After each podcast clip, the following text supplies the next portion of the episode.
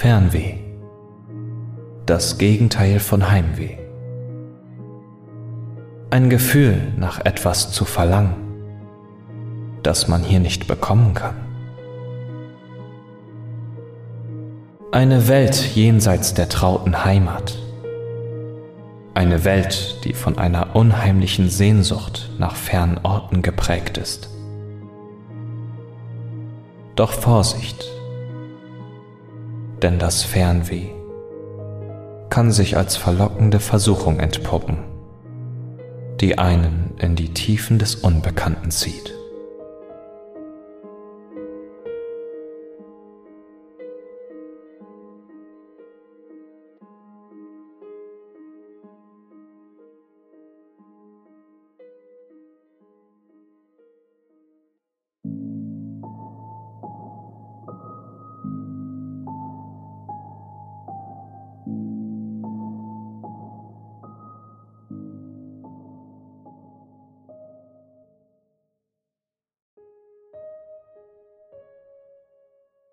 Fernweh ist eine Sucht, eine Krankheit, ein rücksichtsloses und im Grunde unheilbares Fieber, das es einem schier unmöglich macht, mit seinem Leben zufrieden zu sein.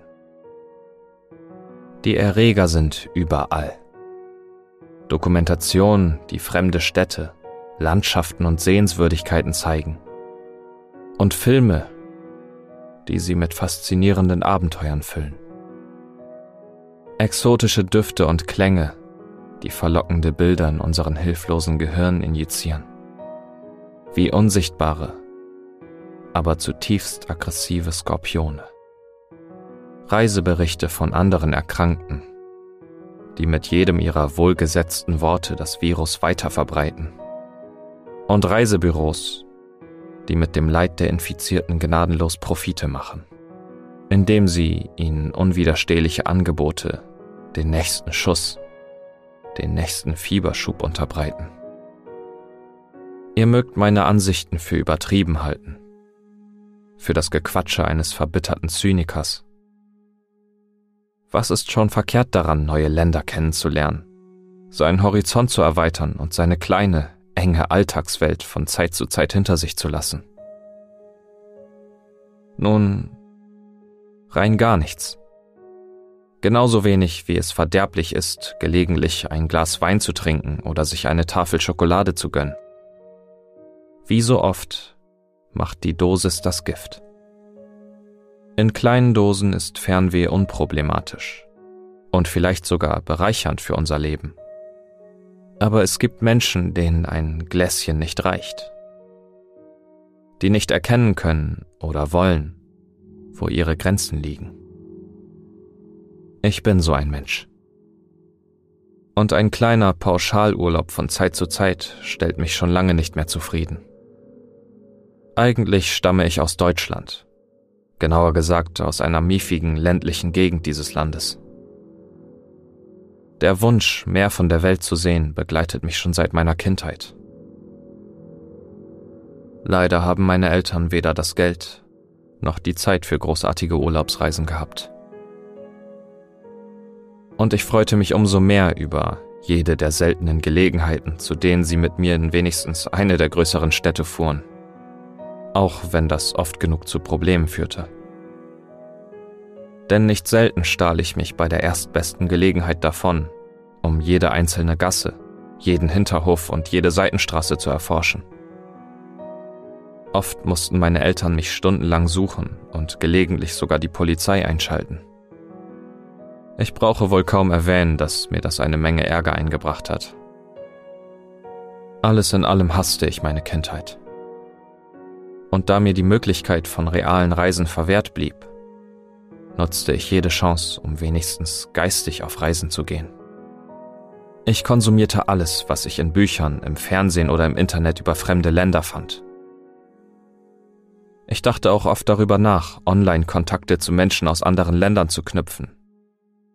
Sah aber letzten Endes davon ab. Es hätte das Mysterium zerstört.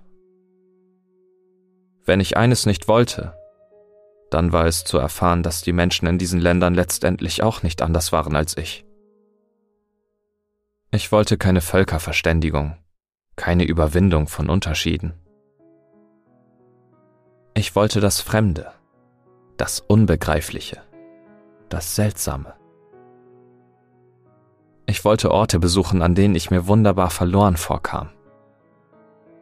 Deshalb sehnte ich mich mit der Zeit auch mehr danach, internationale Großstädte zu besuchen, in denen es ohnehin überall die gleichen Clubs, Burgerbuden und Szenetreffs gab. Ich suchte vielmehr nach lokalen Eigenarten, bizarren Bräuchen, kuriosen Überlieferungen und dergleichen und verlor mich mehr und mehr in derlei Fantasien und Tagträumen. Wahrscheinlich wäre es unter normalen Umständen auch bei meinen Träumereien geblieben. Selbst unsere Klassenfahrten führten uns nicht über die Landesgrenze hinaus. Und auch wenn ich die Schule einigermaßen ordentlich abschloss, was vor allem an meiner Begeisterung für Geographie, Geschichte und Fremdsprachen lag, so kam ich bei meinen Plänen, einen Beruf zu ergreifen, der meinem Fernweh entgegenkam oder der mir zumindest genügend Geld für weite Reisen einbrachte, kaum voran. Bei allem, was nicht mit Sprachen oder fremden Ländern zu tun hatte, fehlten mir schlichtweg die Konzentration und die Motivation, um wirklich gut oder auch nur akzeptabel darin zu sein. Aber das Schicksal eröffnete mir einen anderen Weg zur Befriedigung meiner Sucht. Eines Tages, als ich wieder ziellos und frustriert durch die Straßen meines provinziellen Kuhkaffs streifte, in dem ich im Übrigen so gut wie keine Freunde hatte, da niemand meine Leidenschaft für fremde Länder in gleicher Weise teilte, und ich kein Interesse daran hatte, meine Zeit mit Smalltalk über die üblichen Themen zu vergeuden, entdeckte ich an einer Bushaltestelle etwas sehr Interessantes. Das heißt, auf den ersten Blick war es eigentlich gar nicht interessant. Vielmehr handelte es sich um den zerfledderten Prospekt eines Reisebüros. Normalerweise war ich nicht der Typ, der Müll von der Straße aufhob aber da ich sonst nichts zu tun hatte, hob ich den Prospekt auf und setzte mich damit auf einen der beiden leeren Sitze des Wartehäuschens. Der Prospekt war ziemlich dick und trug das Logo einer Reisegesellschaft, die mir vollkommen unbekannt war. Dies allein war schon bemerkenswert, da ich mich schon oft nächtelang durch die Angebote der verschiedensten Anbieter gewühlt hatte. Aber ein Reisebüro mit dem Namen Endless Horizons war mir bislang noch nicht begegnet. Auch das Logo, welches zwei Wellen zeigte, deren Schwung zusammen die Zahl 69 bildete, war mir vollkommen unbekannt.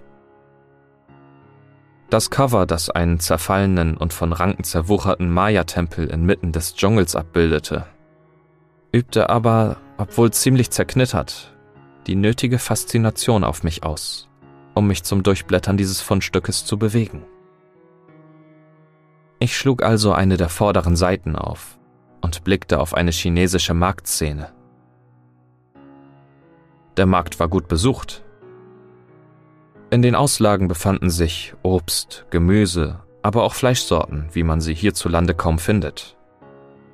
Aber auch getrocknete Kräuter, verschiedene Wurzeln, lebende Tintenfische, Insekten und vielerlei weitere exotische Köstlichkeiten. Zwischen den Menschenmengen deuteten sich kleine, schmale Gassen an. Und neugierig, wie ich war, fragte ich mich sofort, was sich dahinter befinden könnte. Meine von unerfüllter Sehnsucht geschulte Fantasie fütterte meinen Geist mit einer Flut von Bildern und möglichen Szenarien. Und plötzlich meinte ich sogar, die würzigen und intensiven Düfte wahrnehmen zu können und die feuchte, warme, stickige Luft auf meiner Haut und in meinem Mund zu fühlen. Genießerisch schloss ich für einen kurzen Moment die Augen. Und als ich sie wieder öffnete, war ich dort. Ich stand in einer dieser schmalen Gassen, in der sich die Eingänge zu den anliegenden Wohnhäusern befanden, und konnte vor mir die Hauptstraße mit den Marktständen sehen. Kein Zweifel, ich war hier. Ich war wirklich und leibhaftig zum ersten Mal in meinem jämmerlichen Leben in einem fremden Land. Ich, der kaum je aus diesem verschissenen Kaff herausgekommen war. Irgendwie hatte mich dieser alte, zerknitterte Reisekatalog hierher gebracht.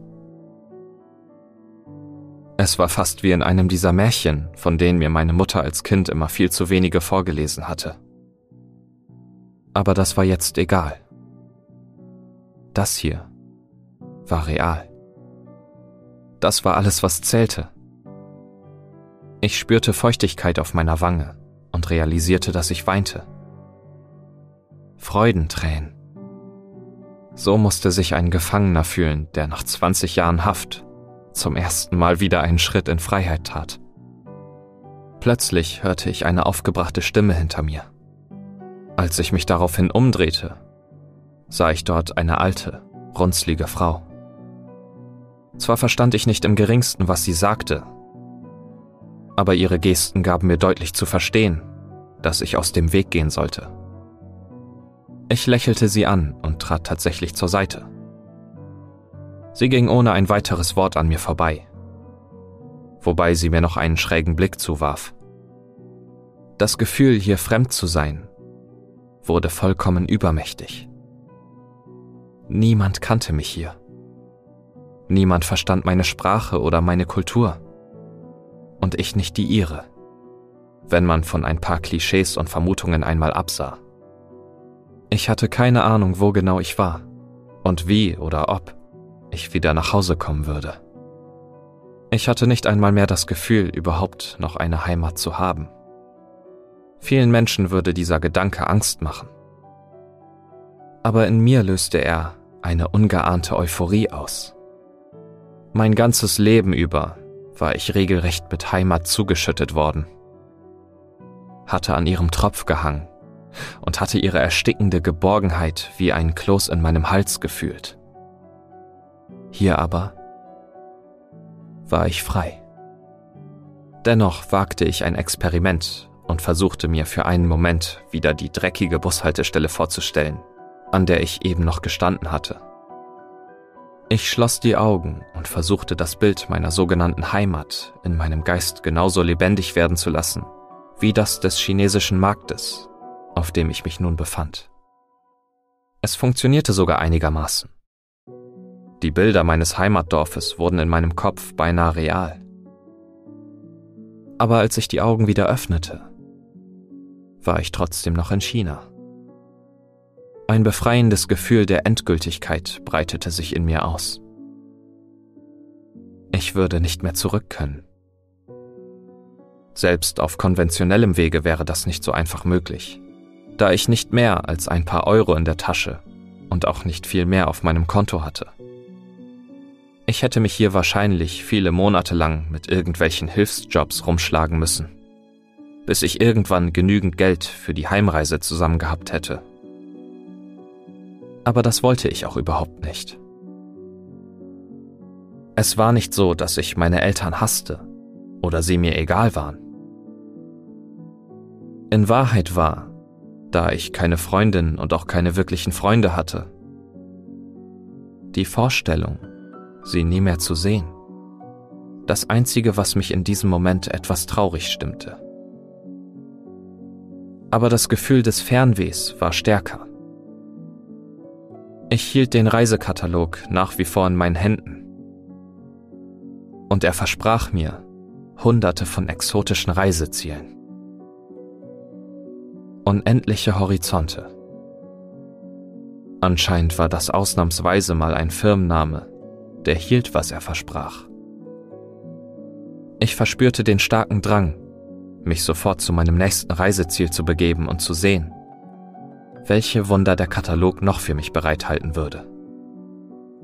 Aber zunächst entschloss ich mich dazu, meinen aktuellen Aufenthaltsort etwas genauer zu erforschen. Ich streifte also mehr oder weniger ziellos durch die verwinkelten Gassen, beobachtete Menschen, wie sie ihrem Tagewerk nachgingen und nahm tatsächlich auch einige Gelegenheitsjobs an, als mein Magen zu knurren begann auch wenn das wegen der Sprachbarriere nicht so leicht war. Es war aber auch nicht unmöglich. Denn wenn es darum ging, Dinge zu schleppen oder Böden zu schrubben, sind Sprachkenntnisse zum Glück nicht von allzu zentraler Bedeutung. Auf diese Weise lebte ich einige Wochen vor mich hin, erkundete die Stadt und das umliegende Land und schlief in der Nacht entweder bei einem meiner Arbeitgeber oder einfach auf offener Straße. Doch schließlich vernahm ich erneut den sirenenhaften, bittersüßen Ruf des Fernwehs. Ich hatte mich schon viel zu lange an diesem Ort aufgehalten und zugelassen, dass sich wieder etwas wie Gewohnheit, Vertrautheit, ja sogar beinahe Gefühl von Heimat in mir breit machte. Es war höchste Zeit, zu neuen Horizonten aufzubrechen. Damals war ich noch der festen Überzeugung gewesen, dass dieser Wunsch aus mir selbst entsprang und nichts mit dem mysteriösen Reisekatalog zu tun hatte. Heute bin ich mir da nicht mehr so sicher. Jedenfalls warf ich einen letzten Blick auf die engen, stickigen Gassen der Stadt, nahm den Katalog zur Hand, den ich sicher in meinem Reiserucksack verstaut hatte, welchen ich glücklicherweise fast immer mit mir führte, blätterte ein wenig durch die Seiten und entschied mich für mein nächstes Ziel. Nach und nach bereiste ich auf diese Weise die ganze Welt. Ich reiste buchstäblich in alle Metropolen der Erde, besuchte unentdeckte Kannibalenstämme in dichten Dschungeln, bereiste isolierte Inselgruppen und verbotene heilige Orte mannigfaltiger Religion. Ich erforschte das australische Outback und die skandinavischen Wälder und sah sogar Orte, von denen ich noch nie zuvor gehört hatte die sich aber dennoch unter dem gleichen blauen Himmel befanden, unter dem ich einst geboren worden war. Ich entdeckte viele Wunder und viel Schönheit, sowohl in den Menschen als auch in der Natur. Aber heute muss ich mir eingestehen, dass es eher die menschlichen Abgründe waren, die mich anzogen. Das Düstere, das Okkulte, das Morbide. Ich sah von Inzest geprägte Dörfer, voller degenerierter Einwohner. Ich beobachtete Menschenopfer, rituelle Verstümmelungen, Folter, Vergewaltigungen, Menschenhandel. Ich sah Kinder, die einfach in der Wildnis ausgesetzt oder in Flüsse geworfen wurden, weil sie Behinderungen aufwiesen oder aus irgendeinem Grund als unrein oder verhext galten und dergleichen mehr. All diese Eindrücke sog ich in eine Art von abartigen, voyeuristischen Vergnügen in mich auf und berauschte mich daran und an meiner eigenen Unangreifbarkeit. Denn immer wenn man mich entdeckte und mich für meinen Frevel bestrafen oder mich als Zeugen beseitigen wollte, flüchtete ich an den nächsten aufregenden Ort. Der Katalog schien mir eine nie endende Auswahl an Reisezielen zu bieten.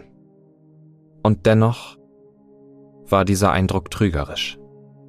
Denn die Seitenzahl war zwar hoch, aber endlich. Und noch dazu war mir ein Teil des Katalogs nicht zugänglich. Ganz am Ende waren einige Seiten durch ein schwarzes Deckblatt abgetrennt, auf dem in dicken weißen Buchstaben stand für Fortgeschrittene. Die Seiten dahinter ließen sich nicht einsehen. Es war fast so, als würden sie von irgendeiner Kraft zusammengehalten, auch wenn ich keinen Kleber oder etwas ähnliches erkennen konnte. Ich dachte kurz darüber nach, sie gewaltsam auseinanderzureißen, entschied mich aber am Ende dagegen. Immerhin wollte ich den Katalog nicht beschädigen. Wer sagte mir, dass er dann immer noch funktionieren würde? Also übte ich mich, trotz aller Neugier darauf, was sich hinter dieser mysteriösen Seite verbergen konnte in Geduld. Lange musste ich aber nicht warten. Denn schon bald hatte ich einen Großteil der zugänglichen Orte besucht. Und ich stellte außerdem bei entsprechenden Versuchen fest, dass ich jeden Ort nur einmal besuchen konnte.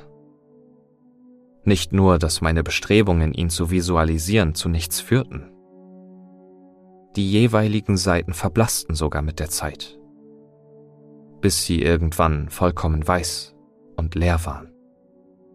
Ein Zurück gab es also nicht mehr. Und jede Reise blieb somit eine einmalige Erfahrung. Gleichzeitig bemerkte ich, dass die Zeitspanne, über die mich Wunder eines bislang unbekannten Ortes fesselten und faszinierten, immer kürzer wurde. Zunächst dauerte es immer ein oder zwei Wochen, später meistens nur wenige Stunden, bis ich den Ruf der Ferne erneut in solcher Klarheit und Dringlichkeit vernahm, dass ich ihm einfach folgen musste.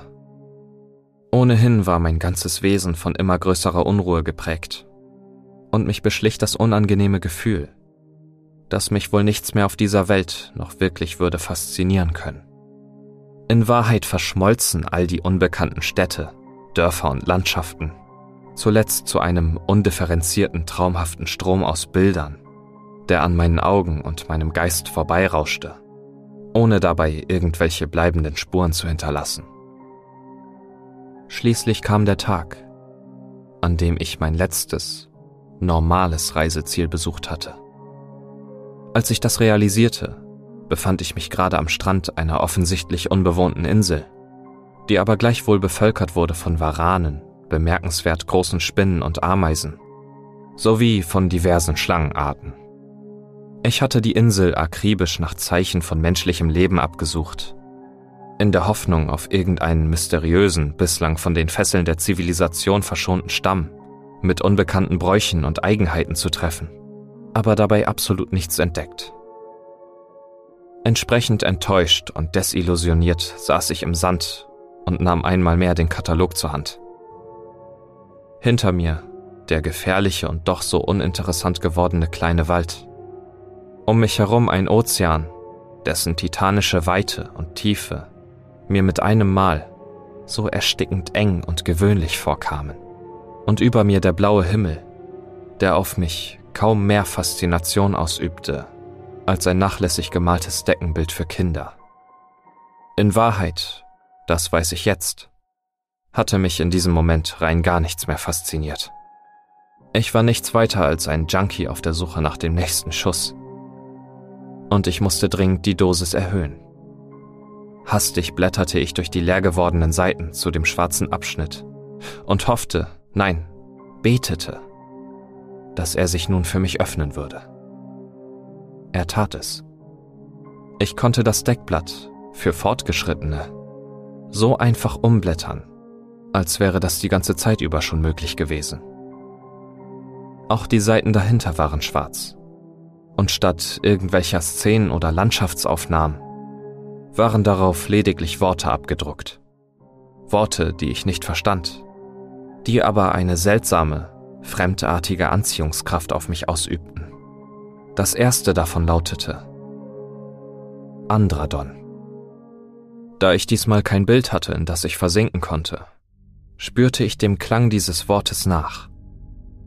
Er klang schwer, erdig, wie der Klang eines Hammers gegen eine Glocke. Ich versuchte eins mit dem Klang dieses Wortes zu werden mit jedem einzelnen Buchstaben des Wortes. Und tatsächlich, es gelang. Der Strand war verschwunden, stattdessen fand ich mich in einer Stadt wieder, die sich auf den ersten Blick kaum von westlichen Metropolen wie Berlin, New York, London oder Paris unterschied. Es gab dort Geschäfte, Hochhäuser, Passanten, Autos und alles, was man in einer Großstadt erwartete. Auch die Menschen selber sahen ziemlich gewöhnlich aus. Zunächst war ich etwas enttäuscht. Irgendwie hatte ich etwas Geheimnisvolleres erwartet. Aber auf den zweiten Blick zeigten sich die Unterschiede. Die Menschen in Andradon bewegten sich seltsam ruckartig, schwankend und irgendwie schleifend, so als hätte sich irgendwo in ihrem Genpol eine Raupe oder ein Wurm verewigt. Die Geschäfte boten auffallend viele Waffen an. Von Messern und Armbrüsten bis hin zu vielerlei modernen Schusswaffen.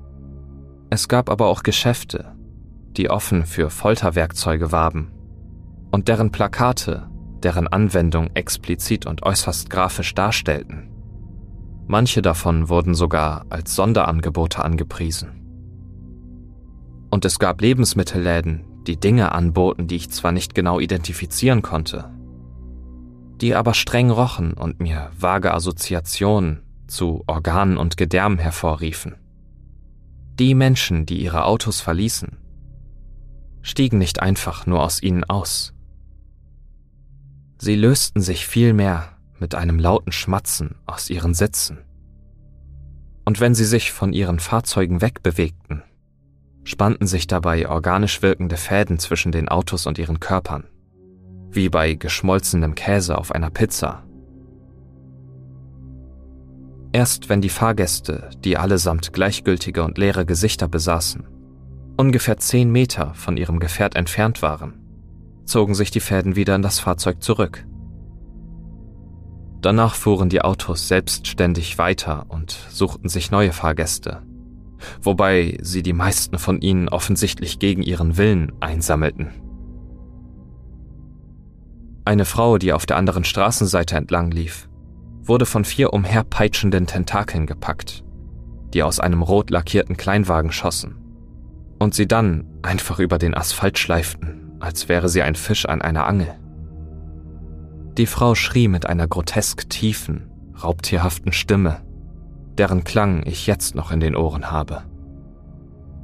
Erst jetzt bemerkte ich auch, dass manche der Passanten sich ängstlich in die Eingänge von Geschäften, hinter Mülltonnen oder Werbeplakate duckten, um nicht von einem der Fahrzeuge erwischt zu werden. Ich kannte diese Welt nicht aber irgendwie hatte ich das Gefühl, dass es nicht unbedingt eine gute Idee war, sich von einem dieser Fahrzeuge einfangen zu lassen. Ich ließ meinen Blick umherschweifen und entdeckte am Ende der Straße ein pulsierendes, gänzlich schwarzes Gebäude, das an ein mittelalterliches Schloss erinnerte und das zwei breite, burgtorartige Eingänge besaß. Das Bauwerk hockte zwischen den strahlend weißen, modernen Häuserfronten wie eine fette, hungrige Spinne und präsentierte auf einer Art Anzeigetafel in riesenhafter, goldener Neonschrift kryptische Schriftzeichen, die alle paar Sekunden wechselten. Dass es sich dabei um verschiedene Sprachen handelte, die wahrscheinlich aus allen denkbaren Ländern und Dimensionen stammten, begriff ich erst, als schließlich auch meine eigene darauf zu lesen war. Die Aufschrift besagte demnach Folgendes. Ministerium für Wesensentkernung. Die Worte erzeugten ein beklemmendes Gefühl in meiner Brust, was nicht zuletzt daran lag, dass sie meine Fantasie stärker anregten, als es mir lieb sein konnte. Erst jetzt fiel mir auf, dass die meisten der menschensammelnden Autos direkt in den linken Eingang des Ministeriums hineinfuhren und einige andere es durch das rechte Tor wieder verließen. Zum ersten Mal während all meiner Reisen stieg echte Angst in mir hoch, die noch dadurch verstärkt wurde, dass nun ein großer schwarzer Kombi im Begriff war, direkt neben mir vorbeizufahren, wobei ich den Eindruck hatte, dass seine Scheinwerfer mich wie zwei wachsame Augen fixierten. Ich reagierte sofort. Und doch hatte ich gerade einmal geschafft, den Reisekatalog aus meinem Rucksack zu holen. Als der Wagen bereits diese dünnen, gierigen Fäden aus seiner Karosserie hervorstreckte. Kalter Schweiß brach aus all meinen Poren heraus. Meine Hände zitterten. Und mein Überlebensinstinkt riet mir, einfach nur wegzulaufen. Aber ich kämpfte diesen Impuls nieder.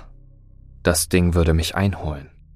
Meine einzige Chance auf Flucht lag in dem Katalog. Hastig schlug ich ihn auf eine der nächsten Seiten auf.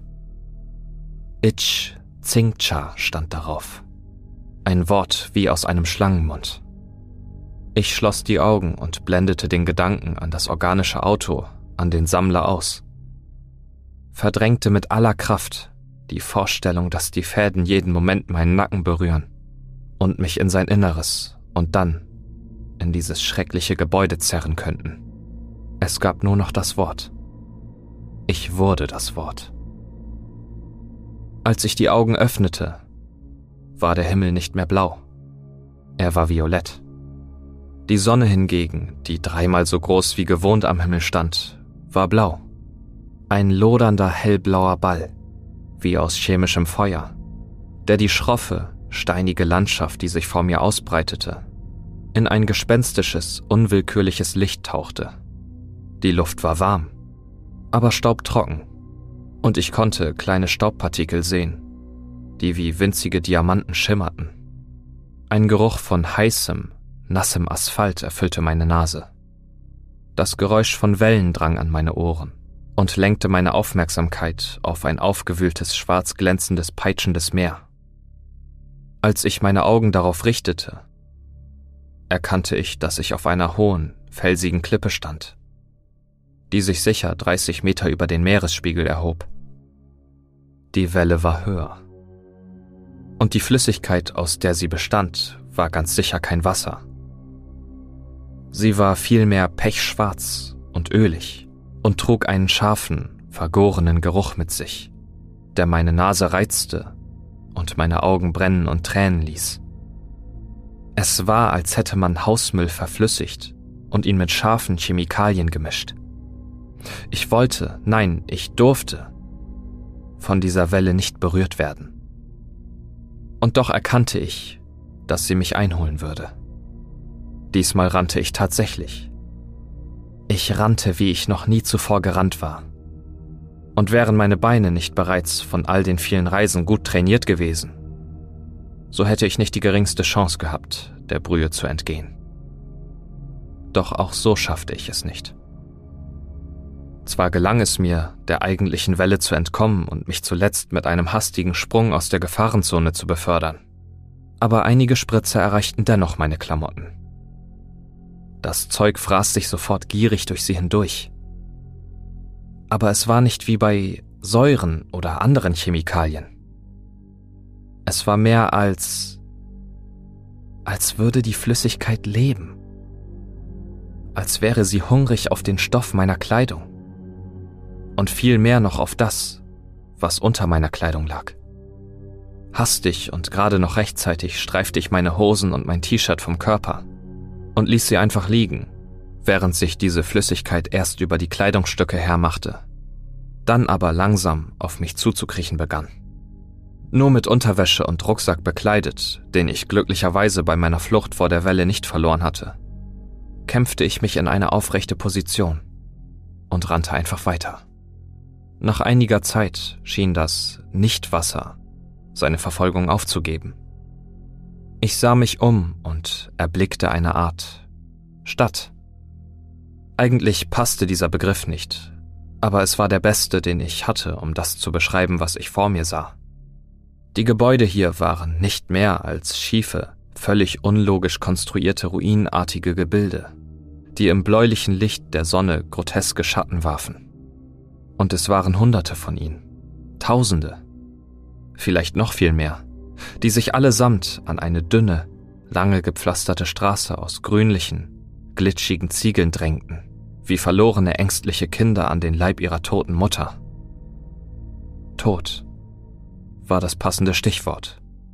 Genau das atmete diese Stadt mit jedem ihrer unsichtbaren Atemzüge aus. Die niederschmetternde und endgültige Essenz des Todes. Eine Mischung aus Traurigkeit und grenzenloser Furcht, die jeden Lebensmut zu packen und mit scharfen Klingen zu zerlegen drohte.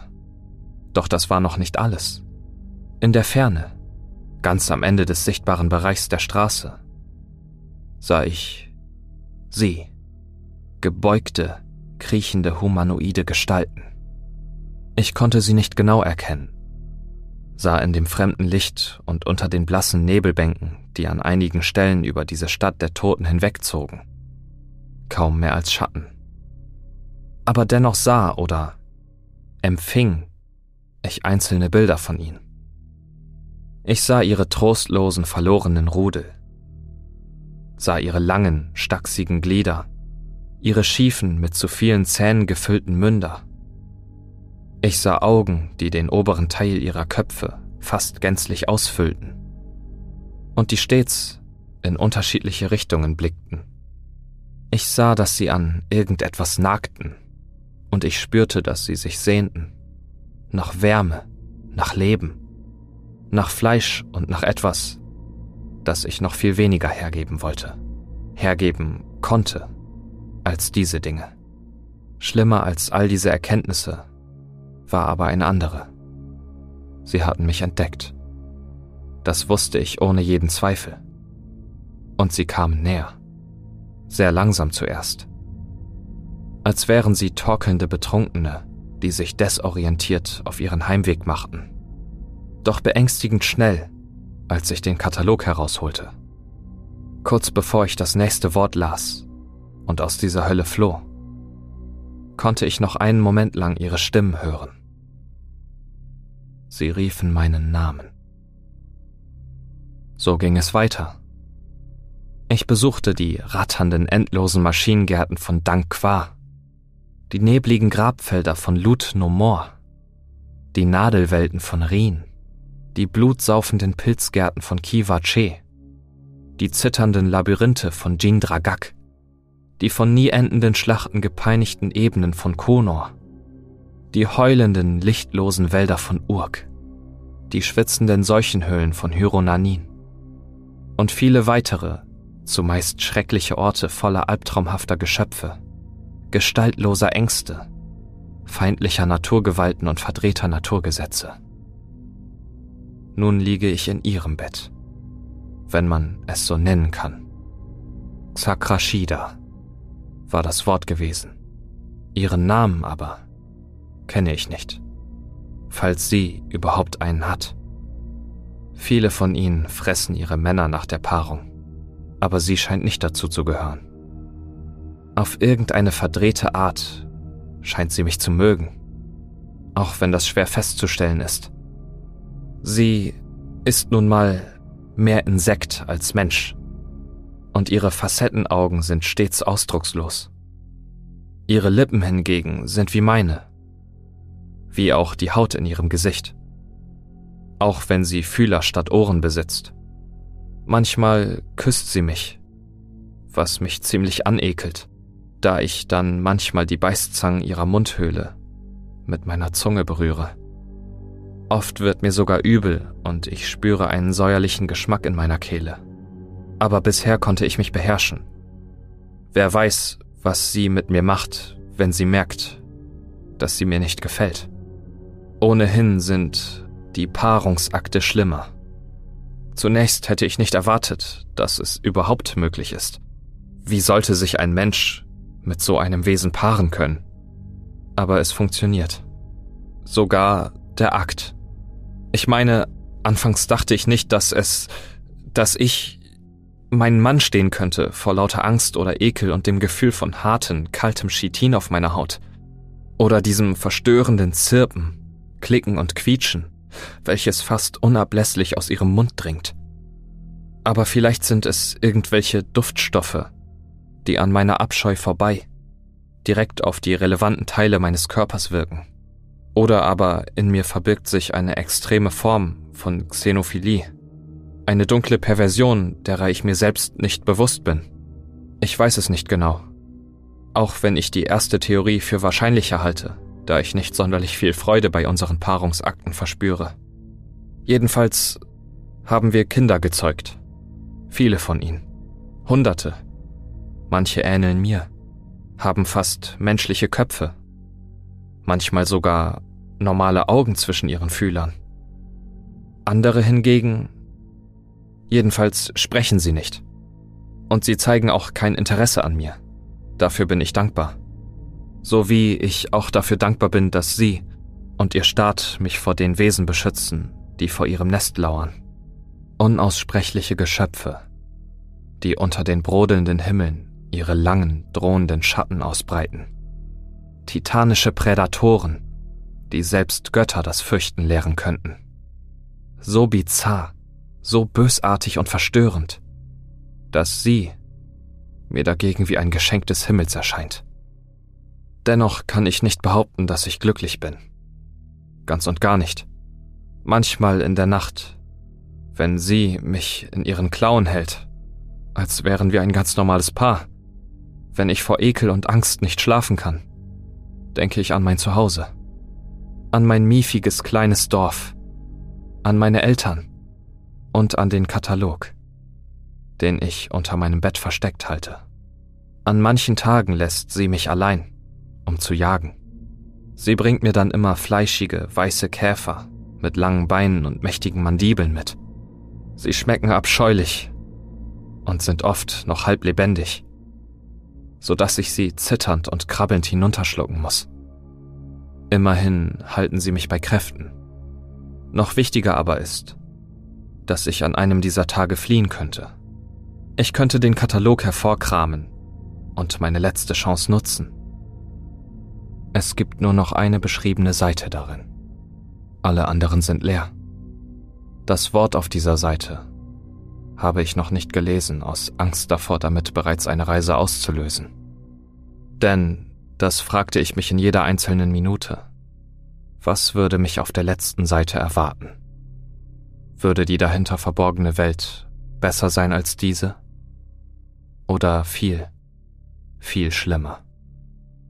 Diese Frage war wichtig, denn dann gäbe es keine Flucht mehr und auch kein Zurück.